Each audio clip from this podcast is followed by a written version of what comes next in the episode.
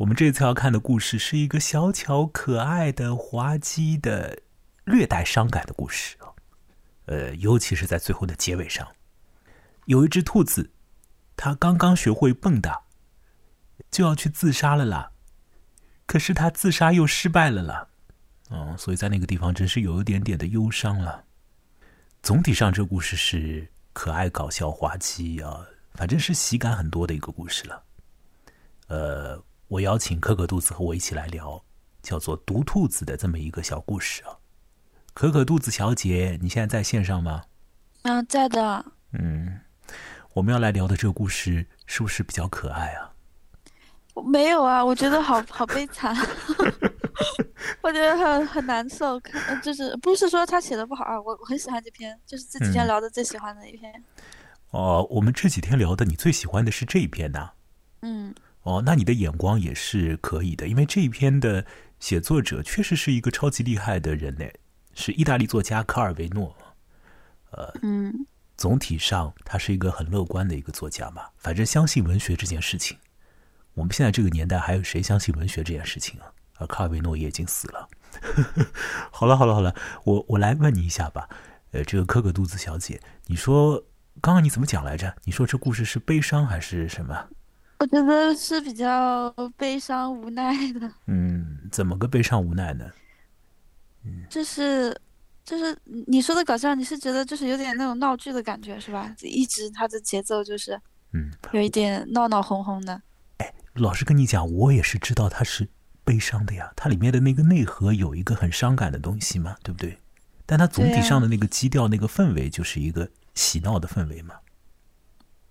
对啊，是不是这样的？所以我现在就来问问看你，你既然觉得他是悲伤，你就你就告诉我哪里悲伤就好了嘛，告诉我一下啊。就是我觉得那个里面的人，嗯，像兔子，还有那个那个男的把他带走的那个，他们好像都没有办法控制自己的，就是。啥？就是嗯，这些周周围发生的事情啊，控制自己周围发生的事情，就是就是控制自掌握自己的生活吧，不知道怎么说。我刚刚吓了一跳，我想可可肚子居然爆出来如此之直男的话，要控制自己周围的事情，你吓到我了。对，就是他们其实是呃，他们生活里面是，嗯，你肯定不能说活得很欢脱的啦，对不对啊？首先，那个兔子了，它基本上就没怎么好好的过过兔子的生活。长期以来，它是被呃关在一个笼子里啊。这个笼子呢，又是在一间实验室里；那个实验室呢，又是在一间医院里啊。兔子的身上呢，又被注入了一种啊，我们前几年总是在躲但又躲不掉的东西，那就是会让大家都去生病的病毒啊。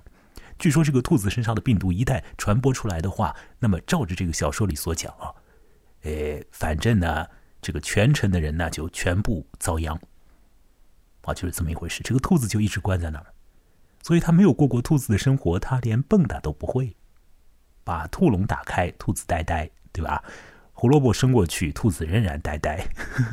把兔子领到了屋顶上啊，这是后面的事情了。后来这个兔子呢，它好歹是。开始有一种兔子的天性的展示啊，开始蹦跶起来。这个我们后面再讲。这边很悲伤啊，这里。什么很悲伤啊？就是兔子开始跳的时候很悲伤，是吧？不是，它在房顶上面，刚刚感觉有点感觉了。哎，我跟你讲那一段呢，我就准备把它给原原本本的念一念好了。因为确实写的很好，对那边写的好好，嗯，对，到那边的时候我会把呃卡尔维诺的这个反正是中文译文的那个文字啊，就读一读，所以大家可以感受一下那兔子刚刚获得新生活的时候，刚刚学会以兔子的姿态在屋顶上蹦跶起来的时候啊，随之而来的就是一股呃，那反正伤感的东西了。不过总体上大家不要太难过了。整个小说基调是欢脱的，基调是喜闹的。好，那故事里面还有一个男人，这个男人呢叫做马可·瓦尔多。马可·瓦尔多呢也绝对不能够讲他是那种，呃，什么人生里面就就开心的不得了的那种男人啊。但是呢，这个人呢，我得说呢，就是他好像可以有一种办法，就是让自己呢还不至于太难过。他总归会自己给自己找一点安慰啦啊。你有这种感觉吗？啊，磕个肚子。嗯，是，但是但是这种就是每次都很短暂。他他往那个车那边扔那些东西的时候，我都快哭了，感觉。哦，是哦，哦。他有一个场景是从车里面扔出来很多菜帮子啊，什么那个植物叶子啊，还有果皮啊什么的。本来那些东西是要带给兔子的啦，结果那个兔子就要被呃绳之以法啊。那这样讲也不对，就是要被呃这个警察和医务人员以及研究人员一起要逮回去的时候了。所以他就想索性把那些本来该给兔子的东西就扔掉，对吧？你是说那个地方吧？对，他说把捡来的那些东西都一路扔掉。嗯，这个马可·瓦尔多是这个小说里面的主人公吧？啊，那么呃，小说里面是双重主人公啊，一个是马可·瓦尔多，对吧？前半部分，后面呢就是兔子，兔子也具有一个一种特别的性格产生了，所以到后面呢，这个故事的视角是从兔子那里出来的。那么这个马可·瓦尔多呢，是一系列故事的一个主要人物啊。就是包含着毒兔子在内的，呃，让我来想想看，多少故事？四四十六，应该是十六个故事吧？我为什么要做这个数学算法算法呢？因为呢是在一本书，就是卡尔维诺所写的一本书，叫做《马可·瓦尔多》的 这么一本这个短篇小说集当中啊，有春夏秋冬四个板块。那么在每一个季节栏目下面呢？都含有四个故事，那么这个春夏秋冬是交错进行的了，大概就是四年这个样子。那么这些故事呢，通通都具有如同毒兔子一般的这种喜闹的色彩。那么他们里面的主人公呢，就是马可·瓦尔多以及他的家人。这个马可·瓦尔多先生呢，是一个什么样的人物呢？他呢是本来生活在意大利南方的一个农民，完了之后呢，他结婚啊。获得了几个小朋友，那么就举家一起跑到意大利的大城市都灵，在都灵呢安家落户下来了，并且呢有了一份职业。那马可·瓦尔多先生的职业是什么呢？请问可可肚子在毒兔子当中有所显示的呀？哦，马可，嗯，哎，你怎么又呆掉？是什么管仓库的还是什么门卫啊？忘了，就是搬运工嘛。像搬砖一样的嘛，啊，对对对，反正就是那种小工啦。对呀，所以我我原本身看这个马可·瓦尔多的时候，我感觉他好像像是一个小白领那样的，但后来现在再看看，就是你讲不清楚，也不晓得他是白领还算是蓝领这样，反正就是在一个公司里面，呃，反正就是那种小职工，对，然后要做点体力活的了，就是这样了，啊，要做体力活的这种人吧。那么，所以呢，可想而知，他的生活那也富足不到哪儿去，对不对？家里面主要是人丁众多了。你想想看，他的呃小孩至少在这故事里面，我好像觉得有三四个，有女儿，有有好像有三个儿子什么的。反正两个儿子一个女儿吧，好像是还是几个儿子忘了。反正人口多，所以养活这帮人，这作为一个呃工薪阶层的。男士对吧？颇为不易啊，所以这马可·波尔多生活不容易。但是呢，他好像呢，对于一些困难的事情呢，也不会耿耿于怀，对吧？他也会自己找点乐子啊，在生活里面呢，就是说获得一些呃一些小小的带有一点呃自嘲感觉的那种啊啊欢脱的时刻。这样讲合不合适啊？这个反正如果你去查网上的资料介绍啊，他会说这个马可·瓦尔多这本短篇小说集，呃，讲到什么呃，对于资本主义的什么怎么样怎么样的理解啦，对于人和自然的关系的如何如何的探索了。我想这些话呢，你就就听听看看就好了了啊。主要是我们要具体的来看看啊，这个马可·瓦尔多先生他是怎么样自己给自己找一些安慰的啊，然后呢？他和他周围的人的这种关系是如何？诶，马可·瓦尔多和兔子的那个关系又是怎么样啊？这个倒霉的兔子，不会笨的，刚学会笨的就要去自杀的毒兔子，在这小说当中，呃，又会就是说，呃，他到底能不能够让马可·波尔多和我们这些读者就是获得一些安慰？好，我们来看看这些东西。包括面到后面的话，我会读文章内容了，所以就会呃，大家可以呃感受感受这个卡尔维诺的这个很好的写文章的这个这个方式啊，他的那个语言都是很有趣的。好啦，喝个肚子啊，你是不是要提醒我做一件事啊？哦，对对，忘了，你赶赶紧。那你，请你提醒呀。哎呀，这这这是就是那个木兰需要呃这个。你怎么搞得我们都那么勉强了？我本来想我能如此勉强的说，所以就要你提醒你，结果你还又抛给我。那算了算了，我自己自自己说吧啊。就是呢，呃呃。这件事情还得讲了啊，必须得讲，所以以后我会不厌其烦的讲啊。就是呢，请大家多来支持。那么有一个支持的办法呢，就是把这个节目告诉别人，对不对啊？那还有一个更加直接的支持的办法，就是你可以赞赏，你可以捐助啊，小额捐助就可以了了啊。那呃，通过捐助呢，或者通过这个很小额的赞赏，我就会知道有人听到，并且是觉得这个。录音也好，这个节目也好，或者这个播客也好，是对你来来讲是有趣的啊。我倒不想说是有价值的了啊，是有意思的啊，是可以听听玩玩的，那就好了，好不好？所以，如果你在微信公号上啊听的话，下面有红色按钮啊，按按它啊，就会跳出来一些后续操作。那如果在别的渠道上来听啊，在文字里面也会介绍啊，你和我联络的方式，以及来帮助我和帮助这个。系列节目的方式，那非常需要你的帮助了。好了，可可肚子小姐，我们在上一次啊，就是我和米峰聊了一个特别沉闷的故事啊，呃，其实也是很精彩的，但是因为它的基调的确是很压抑了，里头还涉及到成年人神职人员对于未成年的人的性的接触，所以就。所以那个气氛自然就上不去啊。那么确实这个气氛往下了一点呢啊，缺乏这个欢脱的感觉呢，大家好像就提不起精神来。所以上次发出去之后啊，嗯，我也是这个心里面就在想，怎么着呢？就是也得下一次弄一个欢脱一点的故事出来。所以我们这次呢，哎，就把这个毒兔子请出，好不好？那么现在毒兔子就来了。毒兔子这个故事一来。首先，是不是会勾起可可肚子你对于往昔岁月的回忆呀？呃，就是就小学的时候养过兔子，我后来没养过。那时候，那时候养了一个兔子，然后吃草，好像吃到有毒的东西了，它就死了。哦，自己给吃死了。啊。那他在生前有没有欢蹦乱跳过呀？有啊有啊，就是有啊。他在大草原上吗？嗯，不在大草原，就是养在家里，养养阳台上，阳台上跳，结果没有没有往下跳。哦，我养在外婆家，在那个农村是吧？对，那时候就是寄养在外婆家，我就会去看一看。你确定不是你外婆想要宰了它吃，所以就说这个兔子自己毒死自己了吧？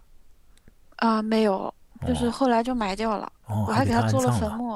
哦，那么好哦，可可肚子是特别会做手工了，所以他现在也做一些手工活，然后有一些东西他也是做着卖的。呃，小的时候他就开始做手工，呃，做兔子坟墓。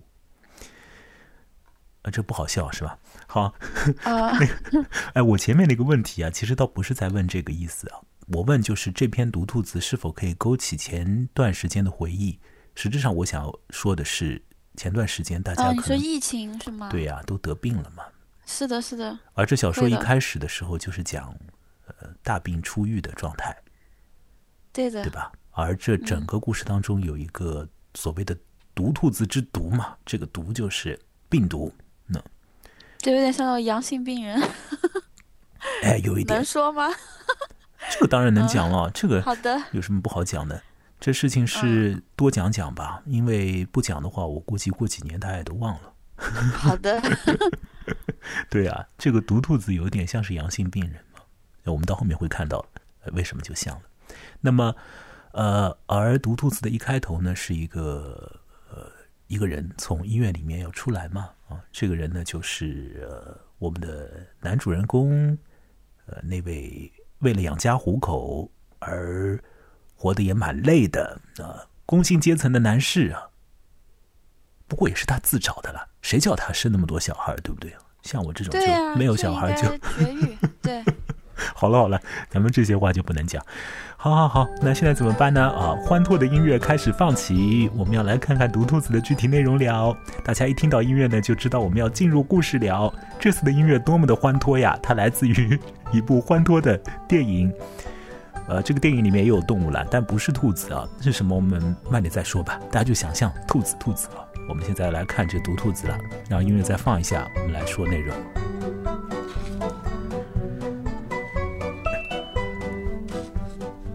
好，先把这个蛮短的呃故事的大概情况讲讲啊。一开始的时候呢，就是说这个马可瓦尔多大病初愈啊，他要离开医院了。小说里面第一段呢就讲，呃，这个病人渐渐恢复的时候呢，呃，他开始呢重新感觉到医院的味道了。哎，我觉得这个写的很好。嗯，你本来就住在医院里面，你天长日久的时候，你你就感觉不到这个味道。另外再加上你身体本来就不好嘛，所以恐怕这个嗅觉就不灵光。现在呢，你身体好了，医院呢也变得越来越陌生了。这个环境啊，就是你能够重新的闻到它的味道，你能够重新的感觉到外面这个世界和这个医院的世界有所不一样啊。那现在呢，马可·瓦尔多 要离开这个医院，那离开医院呢？他会获得什么样的自由的生活呢？呃，不好意思，啊，非常不自由啊。恐怕呢，在医院里面呢还可以躺平，跑到医院外面去呢，那就得干活了。干啥活呢？前头已经讲过了，呃，也不晓得是小白领呢，还算是大蓝领啊。反正呢，在公司当中搬上搬下的搬东西，要处理箱子啊之类的。所以这马可瓦尔多，嗯，他在离开医院的时候呢，可以讲有一点。有一些的复杂的情绪吧，但总体来讲，马可·瓦尔多是一位呃呃懂得让自己不要想太多的男士，所以呢，就算他心里面有一些的小情绪，有一些的小感觉，也不太会影响他太多。那么，医生让他待在一个实验室里啊，给他办一些出院手续啊。那这时候呢，啊，马可·瓦尔多。就看到了，嗯，一只兔子，对吧？一只笼子里的兔子。那么这是一只白兔子。那么很典型的又长，呃，这个又绒的毛，呃，三角形的玫瑰色的鼻子呢，惊愕的红眼睛，几乎还没有长出来的耳朵贴在背上，个头不大。那么它蜷缩在这个笼子里面。马可·瓦尔多。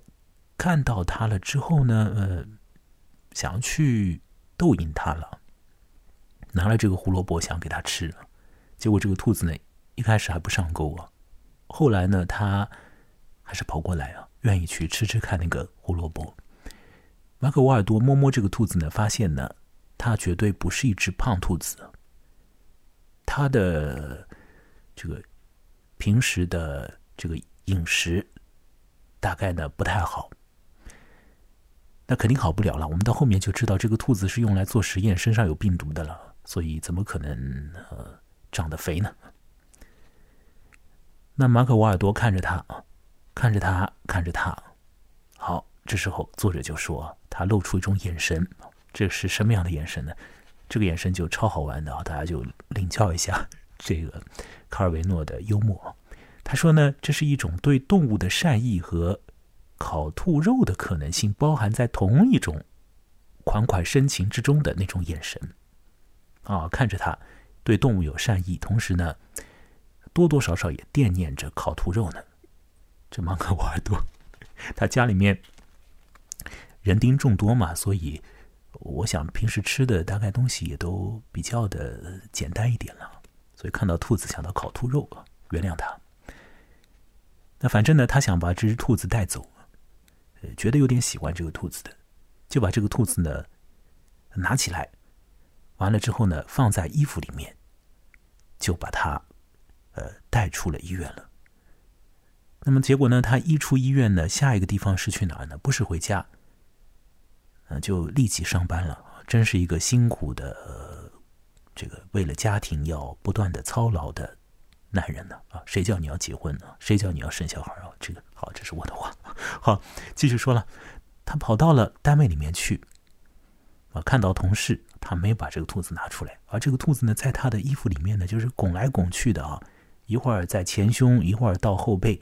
这马可·瓦尔多呢，也就随着这个兔子的呃，在衣服和身体中间的那种活动啊，而扭动他的身体。那别人看上去呢，自然会觉得这个人怎么像像是个癫痫病人一样的在那儿啊抽搐呢，对不对啊？好，后来马可·瓦尔多就回家了。回家的时候呢，你看他一回家的时候就立即显示出这种大男人的派头，对不对？把兔子的耳朵拎住，对吧？像是猎人拎住猎物回家一样，他就回来了啊。那他的妻子、他的小朋友都看到了这只呃兔子了。马可·瓦尔多的意思呢，就是说大家也别碰这个兔子啊。那么到了圣诞节前，呃，反正呢，在这段时间里面呢，就是让它安静的长肉啊，之后。呃，是宰了它还是怎么样的？反正之后再讲。这段时间先大家别碰它。有一个小朋友说：“这是公兔子还是母兔子呀？”啊，马克·瓦尔多一听这话呢，就想：“哎呀，自己倒还没看它的性别啊。要是那是母兔子的话呢，那么接下来呢，自己就办个这个兔子繁殖场啊，开始呢做养兔事业，倒是也不错。”他在心里这样盘算了。那如果是公兔子的话呢，就给他找一个母兔子，让他有一个好的家庭。结果一看是公兔子，可可兔子。我看到这一段的时候，其实也有点好玩了。就如果它是母的，那就做一个养殖场；如果是公的，就给他一个好家庭。嗯。这这这个标准，这个双重啊！好，我们继续往下看。没办法，公的没用吗？公公公的没用，公的没用，你给他找个母的了，那不是也可以继续养殖了嘛？对吧？啊，谁晓得这个马可·瓦尔多这个脑子怎么这个回路是这样的？那我们继续往下。但是给他找个好家庭的意思，不就是继续养殖吗？继续继续养殖啊！啊，是，那是我我。我我想的简单了是吧？反正就是要开养殖场啊，脑子里面这么盘算。结果一看呢是个公的，是个公的，那就嗯，反正也先暂时不多想，就摆在那儿。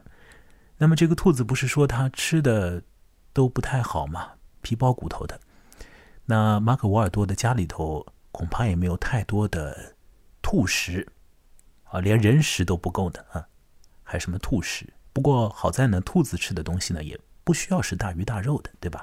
吃点菜帮子之类的也就可以了。于是呢，这马可·瓦尔多就开始为兔子筹谋。啊，他怎么做呢？就是跑到单位里面去呢，偷公家的植物啊。比如说呢，什么那些盆栽啊，在里面摆弄摆弄啊，把盆栽之中的一片小叶子给揪下来啊，带回去。那么看到别人在呃什么削削梨呀之类的，就说这个梨皮啊，你就留给我吧。看到有什么女职员收到了情人送来的一束花，这马可·沃尔多呢就，反正他脸皮也厚嘛，就跑上去说啊，这是你情人送的吗？你也送我一朵吧啊。那人家女职员把这个花给这位已婚男士，这个男士呢就准备把这个花呢去喂兔子啊，差不多就是这个意思了。结果这个马可·瓦尔多，啊，弄了一堆兔食，准准备带回家的时候呢。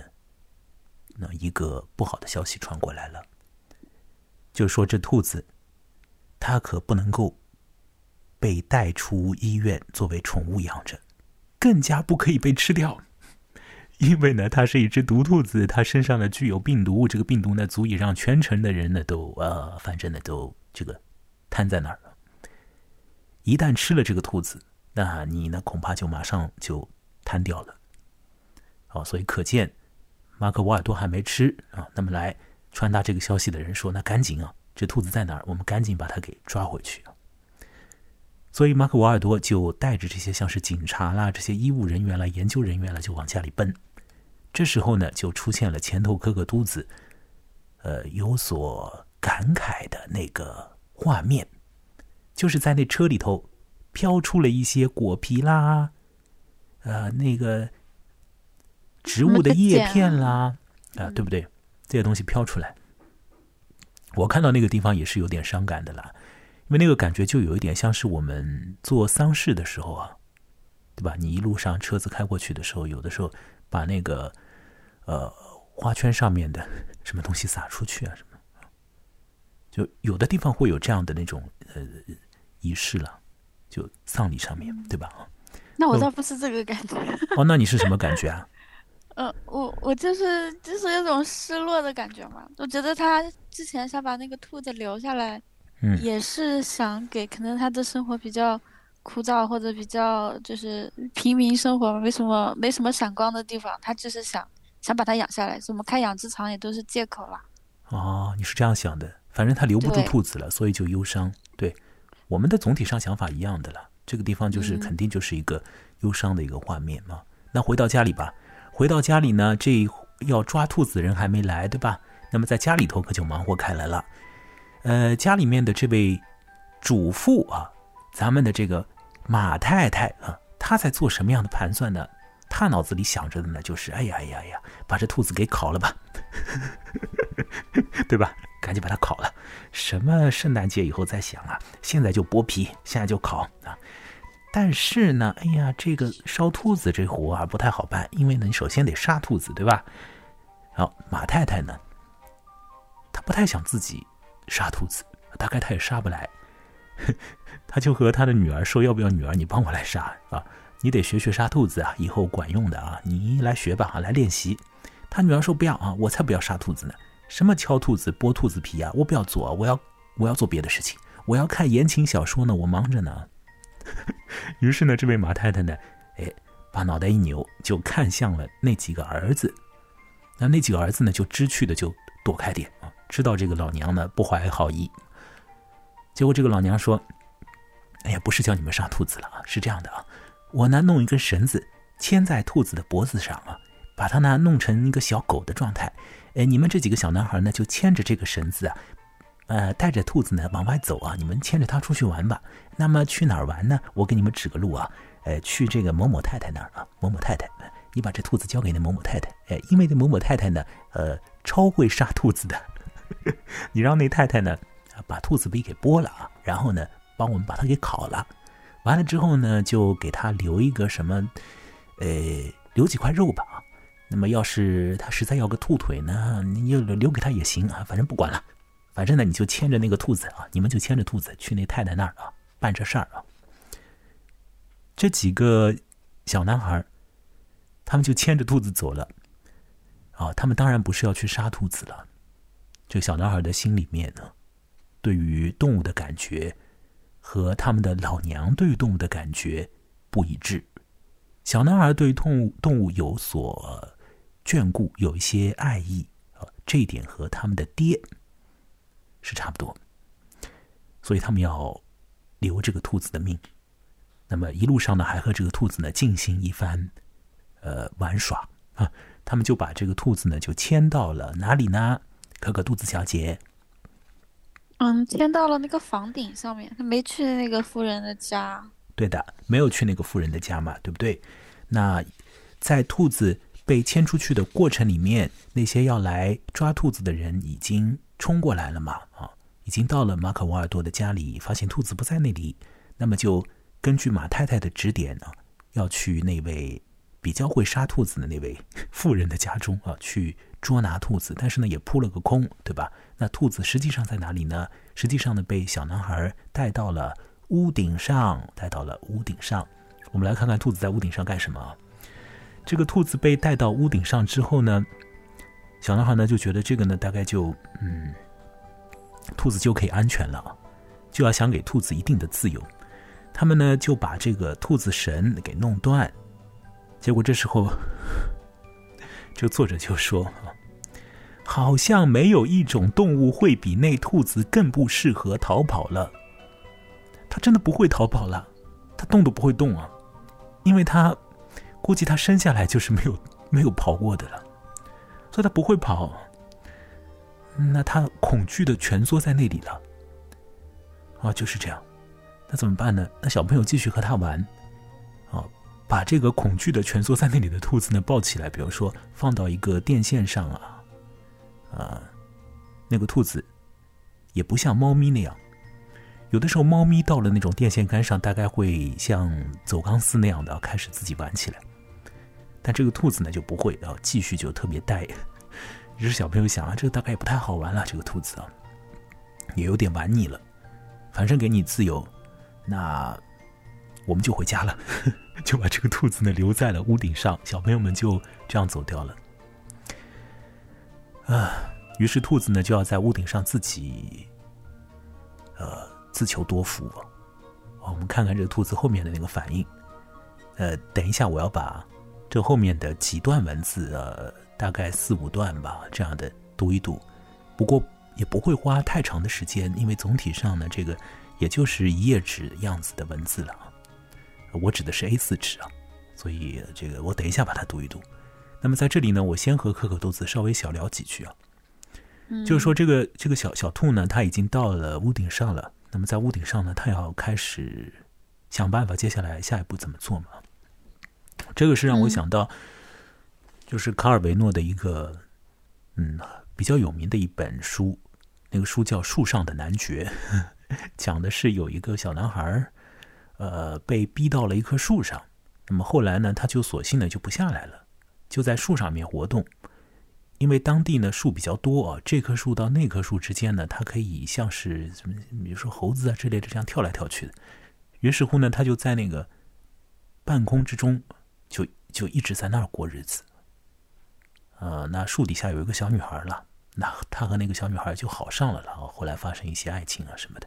反正这位卡尔维诺写过一个在悬在半当中的一个男孩啊，这样去过日子的这么一本书，叫《树上的男爵》。我看到那个兔子在屋顶上，我就立即想到《树上的男爵》了。啊，这是我就自己讲一个我的感觉了。嗯，那好了，接下来发生的事情就比较的 比较的纠缠呢。是吧？发生了一些什么？可可兔子能不能够简单的勾勒一下，然后我再来读内容啊？请讲吧。嗯，接下来他就是被被困在那个屋顶上了嘛，但是他又是自由的。嗯哼。但是他又不知道该往哪走。一开始是好像大家都想抓住他，因为想吃兔肉嘛。嗯。都都对他设了一些陷阱什么的，但是后来。广播里边不就播报了嘛？说说走失了一个那个毒的兔子，结果他刚想妥协去中那个人类的圈套，结果圈套把他拒之门外了，大家都关门关窗了，他就没地方去，没东西吃。嗯，是。这再讲就讲完了。对，讲完了。就就讲差不多就讲完，就是有一串的那个兔子的一个感觉的一个变化了，对吧？首先他很不知道该怎么办。然后呢，他学会了动弹，那么他也就开始动弹。这个时候呢，周边的一些人发现有兔子在活动呢，就想要吃兔肉，因为他们还不知道那个兔子有毒。于是乎呢，就拿出很多东西来引这个兔子进来。兔子呢，嗯，他知道那是人类的陷阱。为什么知道呢？因为他之前的兔身都是在人类的笼子里待着的，所以他知道人类这个东西啊也。不好，于是乎呢就提防嘛。可是后来呢，没过多久呢，就城市大喇叭就响起来了，说大家现在要当心了，毒兔子正在活动啊！反正看到兔子大家就当心。所以呢，这个众人就把本来引诱兔子的食物都撤回去，是这样吗？大概是这样吧。那这个，反正到了那个阶段的时候，那个兔子它反而产生了一个新的感觉。哦人都有一点怕它的时候，它自己有点想，嗯，自己也太，呃，太孤寂了。就是一这么一只兔子怎么活？对，它就有一点想，我再回到人那里去吧。即便说会受苦，对吧？会被折磨，会被做实验啊什么的，但是好歹还和人有一个关系。嗯，老实说，那个东西就是，如果说你。就那一点呢，做一些发挥的话，可以发挥到很感人的东西上面去啊。但是呢，反正这个作者他，呃，总体上用的那个基调是那种洗闹的感觉的基调了。所以呢，这个兔子的那种很复杂的情绪啊，呃，就是哪怕说是之后一辈子都倒霉，但是呢，还愿意和人在一起的那个，很复杂的感觉，也就是被作者就稍微写一下。完了之后，这个兔子想要按照他的意志进行活动的时候啊，做出了这个重大抉择。他想要回到人类的那个牢笼里面去的时候呢，没想到实质上是。已经有人想杀他了，那这个兔子想要自杀，后来，对吧？这个兔子想要自杀是很关键的。嗯，那么但这里也很也很生气。什么生气啊？就是他好不容易做了一个自己的决定了嘛，他要自杀，结果 自杀又失败，哎呀，好气哦！自杀失败是超级气的，自杀失败超级气。在知乎上有一篇文章介绍这个毒兔子的，他也介绍卡尔维诺其他的一些短片了。那么那个人呢，就是写的超级认真的，真的很认真，因为好像连错别字都没有。但是，但是我要说什么呢？就是他，他很认真的在介绍了，但是他介绍错了啦。就是他说这个，他说《毒兔子》这篇文章讲到了最后那个兔子的遭遇是被人杀死。哎呀，没有呀，没有被人杀死呀，毒兔子连自杀都没有成功，人不要他死的。对不对？为什么要让他死啊？人是要把他抓回去继续继续实验的嘛，对不对？这个兔子又不是不是要被杀死，但是实验最后可能也是得死吧？那些实验的动物，那最后死死不死是最后的事情，这个我们不管它。反正，在小说里面，人不是要杀死的。其实这个是很关键的一个东西了。人如果说要杀死这个兔子的话，那也就是一了百了了，对吧？那兔子就殊死抵抗嘛。问题就是说，人不是要杀死它，人是要控制它呀，对不对？这才是核心所在。那么，这个知乎上的那个人那么认真的写，写到最后还是说人要杀兔子，那我就觉得说你关键的事情没有搞懂。人不是要弄死他，人是要控制。所以呢，我们这个录音刚开始的时候没几分钟，科格杜兹说啊，要控制周围的东西，我吓了一跳。哎，不是我要控制，哎呀，没表达好，就是怎么说呢？就是没有那个自己的。主观能动，不能影响。哎呀，不知道。我现在 我就是很痛苦。我现在明白你的意思了啦，就你连死都不能自己做决定。对啊，你连死都不能自己做决定的时候，是最要死要活的。有一些被关在那种特别的牢房里的人啦，嗯，那就是死也死不掉，特别难过。好了，我们来看看这个故事的最后几段吧，我把它可以读的地方读一读啊，好不好？呃，花几分钟的时间吧，啊。我们来听听看这个作者写的内容是什么样。当兔子单独待着的时候，它走动了起来，先试了几步，看了看周围，又改变了方向，转了个身，一步一小跳的在屋顶上走了起来。它是一只生来受囚的牲畜，对于自由没有太大的期许，除了能有一刻不用担惊受怕，它不知道生命中还有其他什么更好的东西了。好了，这下它能动了。周围也没有任何会让他害怕的东西了。也许他这一辈子还没遇到过这种情况。这个地方是不寻常的，但他从来都没创造过一个东西是寻常的还是不寻常的清晰概念。自从他感到体内有一种模糊而神秘的疼痛在折磨自己以来，整个世界就越来越难以提起他的兴趣。他这样在屋顶上走着，猫们看见他一跳一跳的。搞不明白他是谁，害怕的退开了。与此同时，兔子的行走路线并不是没有被阁楼里、呃玻璃天窗下与屋顶平台上的人注意到。有人开始在窗台上摆出几盆凉拌生菜，然后从小帘子后窥视着它的去向。有人把梨子残核扔在屋顶上，然后在那附近布下绳套。有人在屋檐上准备了一排一直通到自家阁楼里的小萝卜块，于是所有住在顶楼的家庭中间，呃，都流传着这么一道暗语：今天炖兔子，烩兔子肉丁，或者烤兔子。那牲畜发现了这些诡计，发现了这些默不作声的食物供应，尽管他饿了，还是满腹怀疑。他知道，每当人类想要吸引他。走过去的时候，总是会给他食物。然后就总会发生什么不妙和痛苦的事情，要么是在肉里给扎上一针，要么是被切入手术刀，要么是被强行塞进扣上扣子的外套里，要么是被脖子上的绳子牵着走。对于这些不幸的回忆，体内的疼痛，他感到的器官，呃的缓慢变化和对于死亡的预感合为一体，还有饥饿。但就好像他知道所有的这些不适，只有饥饿是可以缓解的。也就好像他承认，这些不足性的人类除了残忍的折磨之外，还可以给他一种保护，一种家庭温暖。而这也是他所需要的。他决定让步，决定依从人类的游戏，该怎么样就怎么样吧。于是他跟着那条行迹吃起了小萝卜块。他很明白，他们又会把他囚禁起来，虐待他。但还是继续品尝着，也许是最后一次的世间蔬菜美味。就这样，他靠近了阁楼的窗户。此时，一只手应该会伸出来把他抓住。然而，突然，窗户关了起来，把他关在外面了。这跟他的经验是完全不相符的，一个拒绝奏效的圈套啊！兔子转过身去寻找周围其他的埋伏的痕迹，以便在其中选择一个值得自己投降的。然而，周围的凉拌菜叶，呃，却给收了回去，神道也给撤掉了。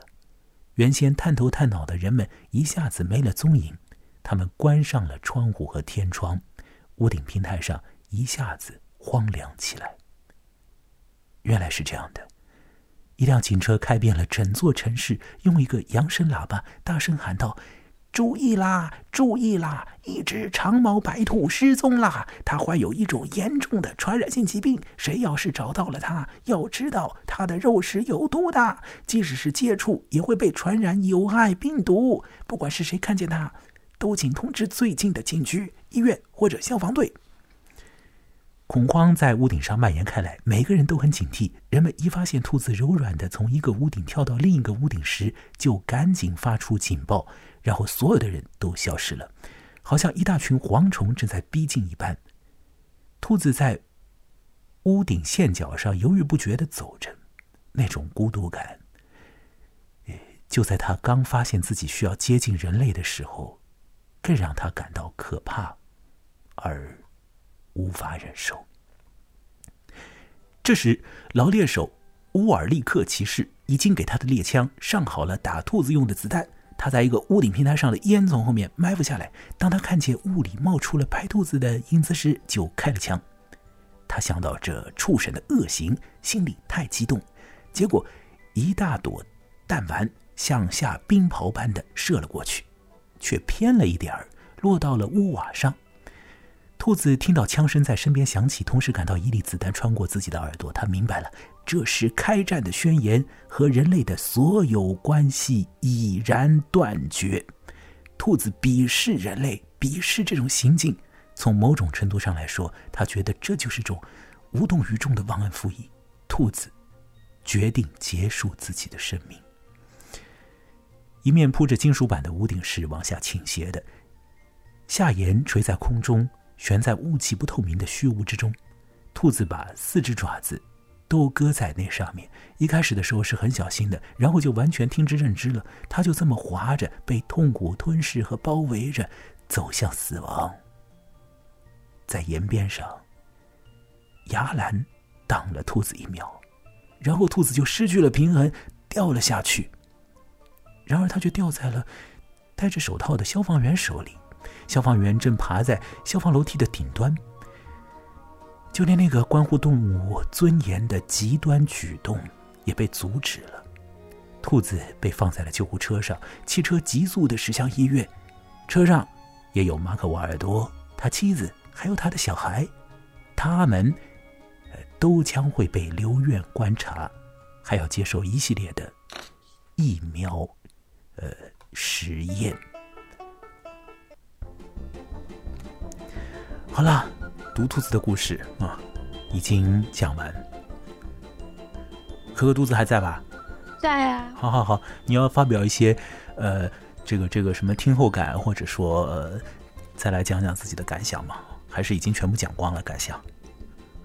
已经已经讲光了吧？那你你还有什么感想吗？啊，这是很痛苦的一篇啊，他一点都不搞笑，痛苦死了。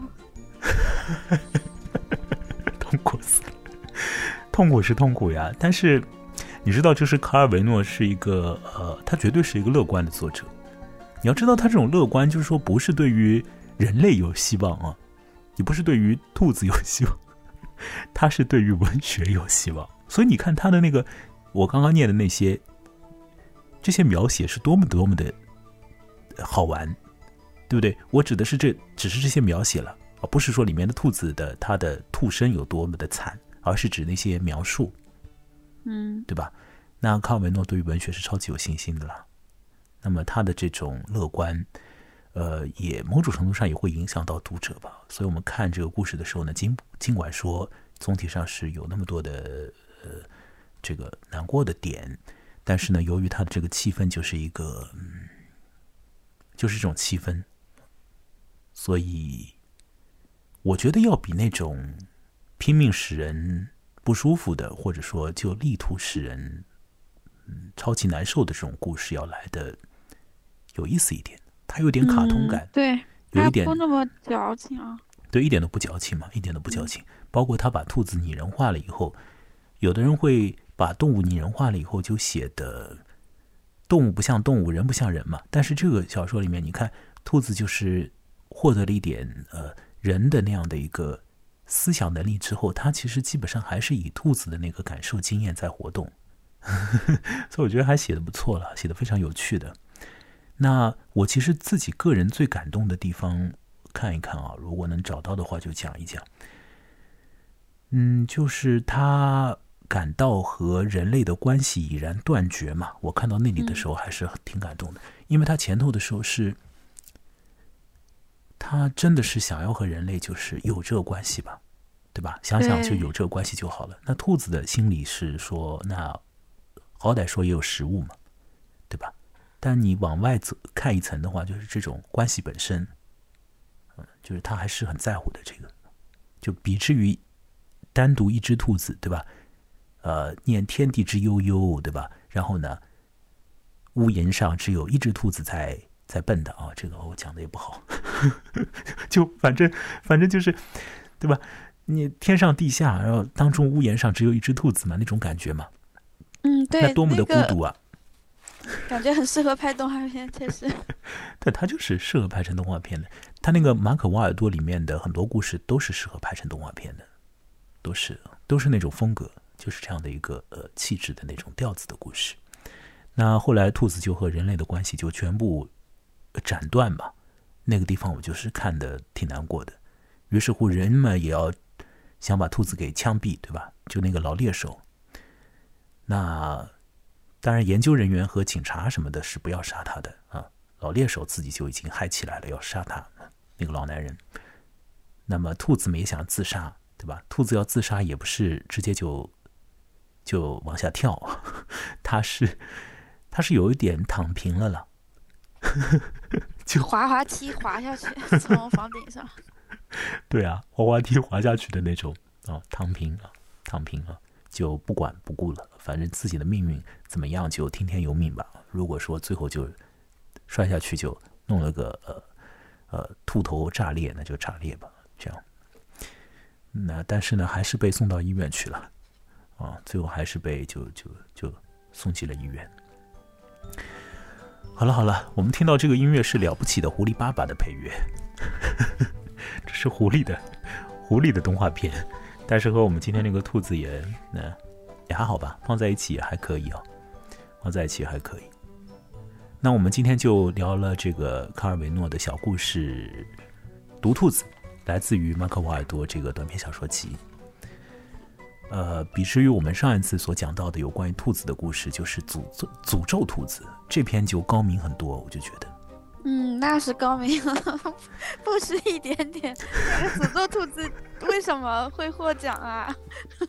我不知道。可不可以？嗯，不理解，不理解。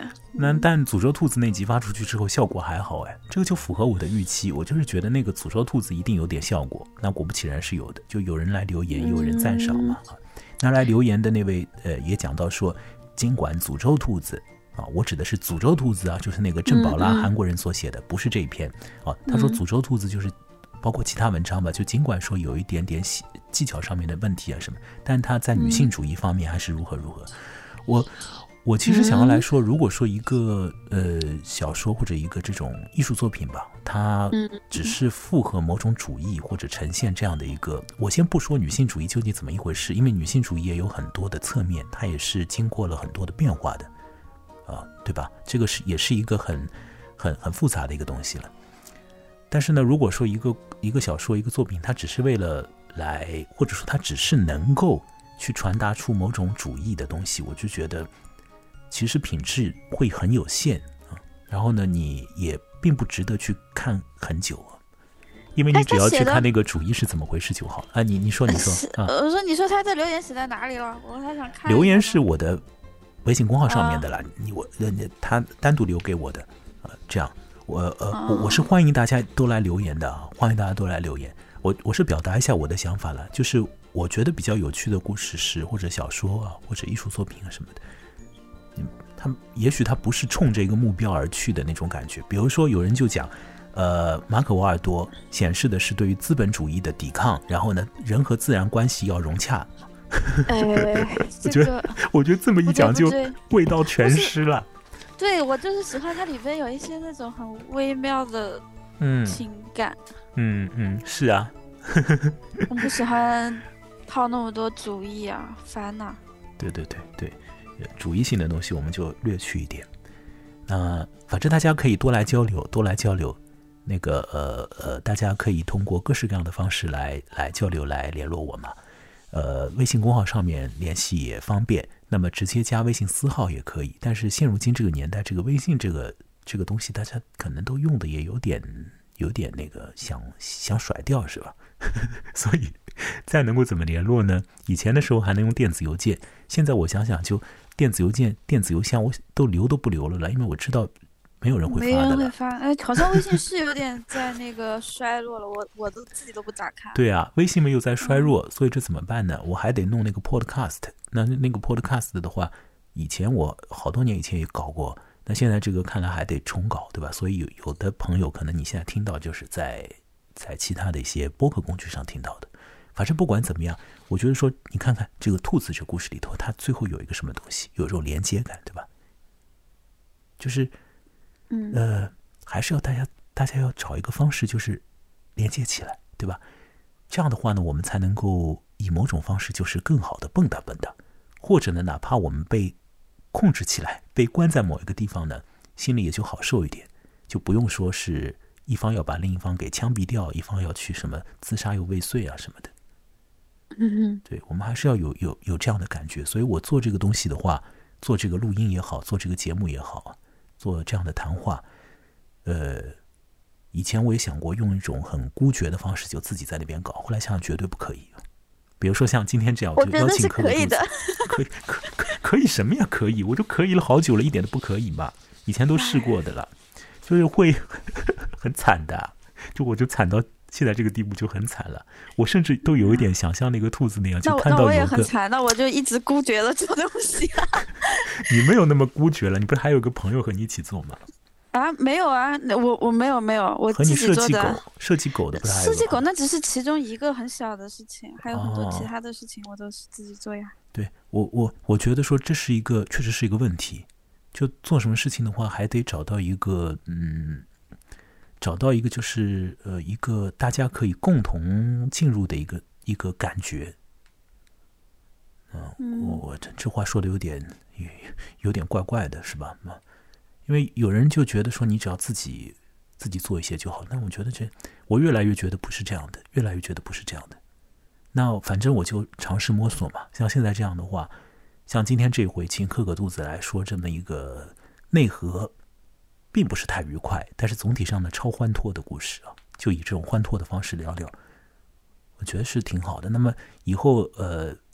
各位听的听这个录音的朋友们啊，如果你们有意愿来加入一起聊的话呢，那也可以跟我讲一下，呃，视情况就大家一起来聊一些有意思的呃虚构故事，乃至于你有什么你自己的故事，也可以来讲讲，对不对？也可以来联络我。反正我这个录音啊，我这个系列节目有一个呃口号啊，一部分是叫做“虚实之际自有可能”嘛，另一部分就是说要反脆弱。所谓的反脆弱呢，就是我们要以一种方式，能够哪怕在很惨的状态底下，对吧？但还是能够找到某一种欢脱下去的可能。啊，所以我们要反脆弱，所以大家一起来联络我，我们这个就可以有反脆弱的效果。我在讲什么？磕个肚子能听懂吗？嗯，能听懂。但但我感觉我跟你相反了，我喜欢做独行侠。独。独行侠，对对对，因为要是有合作的话，就是感觉总是有点那个，有一点不不够自由。我就想做那个在房顶上面，大家都把门关着，让我自己自由乱跳。那你就要去看卡尔维诺的那个书，叫做《树上的男爵》了，对不对？嗯嗯。啊，我跟你讲，《树上的男爵》，我有点不想看下去，因为 他是开头是非常好玩了，但是。到了中间部分，他就讲那个男小孩和女小孩的那种感觉去了，我就不太想看。那个卡尔维诺有一个有一个地方是会让我觉得有点防范的，它是什么呢？我觉得对于绝大多数人来讲，这个不构成问题，但是对我来讲的话，有一点点问题是什么呢？就是他呃特别会用情欲性的东西来作为乐观的基础，哦，就是在他的很多东西里面，你呃。有一些倒霉的状态，或者有一些嗯不痛快的地方啊。那当然，我前面讲了，他对于文学这个东西本身是很乐观的。那么，在文学这个本身很乐观的机制里面，他往往会加入一点点呢，加入一点点人和人之间这样的一种基于男女啊这样的一个引力的这种东西。而这个东西是啊，我总归是觉得好像我也没怎么体验，或者说，因为我反正就是同志嘛，对不对？所以这个东西。啊，这样讲下去就大家听的就觉得有点烦了，对不对啊？嗯，我们就也是适可而止。我最后说一下吧，这个现在是我们在录音的时候是兔年的正月嘛，所以我们兔年的正月讲讲兔子的故事，又正好是有病毒的兔子，那么和兔年的前段时间的状况也可以合得上啊。呃，因为是正月嘛，所以天气还冷啊。我相信很多人听我们这个录音是在北半球啊，所以天气是冷的。那么在冷天呢，有一本小说，科尔维诺的书倒是挺适合看的，名字呢叫做《如果在冬夜一个旅人》啊，那本书是非常有趣的。在那本书里面有很多破破烂烂的书，有一些的故事讲到一半就没有了，因为这个书里面的书它坏掉了。反正呢，那个《如果在冬夜一个旅人》。这本小说里面有很多风格不一样的、气氛不一样的小故事，而那些故事呢，似乎都是断头故事。所以，这个小说当中的一些叙事呢，就越来越混乱啊，好，或者说越来越杂吧，那样的感觉。那似乎呢，一切都要往那个非常涣散的、不可收拾的状态走。但同时呢，在那本《如果在冬夜一个旅人》的这本书啊，它下面有两个人物。这这两个人物也是一开头的时候以一个非常非常模糊的方式出现，甚至有一个人物就叫你是第一人称的你，但是渐渐渐渐的，这两个人物就变得越来越形象明确啊，他们有了性别一男一女啊，所以我就说这个地方我就不是很喜欢，就一男一女两个人物。那么这两个人物呢，在那个乱糟糟的故事边上啊，他们越走越近，越走越近。他们还经历一些现实里面的小说的现实里面的一些历险啊，越走越近。他们就好上了，就一本书当中的一些书垮掉了，而一本书当中的一些书边上的两个人，因为那些乱七八糟的、未必能够看得下去的、未必能够看全的书而走在一起，他们结合在一起了，成就了一段佳话啊，成就了一段美好的这个情侣关系。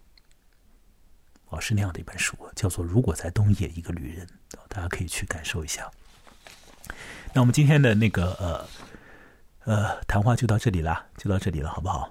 呃，大家要呃多来赞赏，多来支持，然后呢多来联络啊，我们创造更多可能，在虚实之间自由可能。我们今天就到这里啦，再来听听这个欢蹦乱跳的音乐。好，谢谢克克肚子来陪聊，再会啦。嗯，拜拜。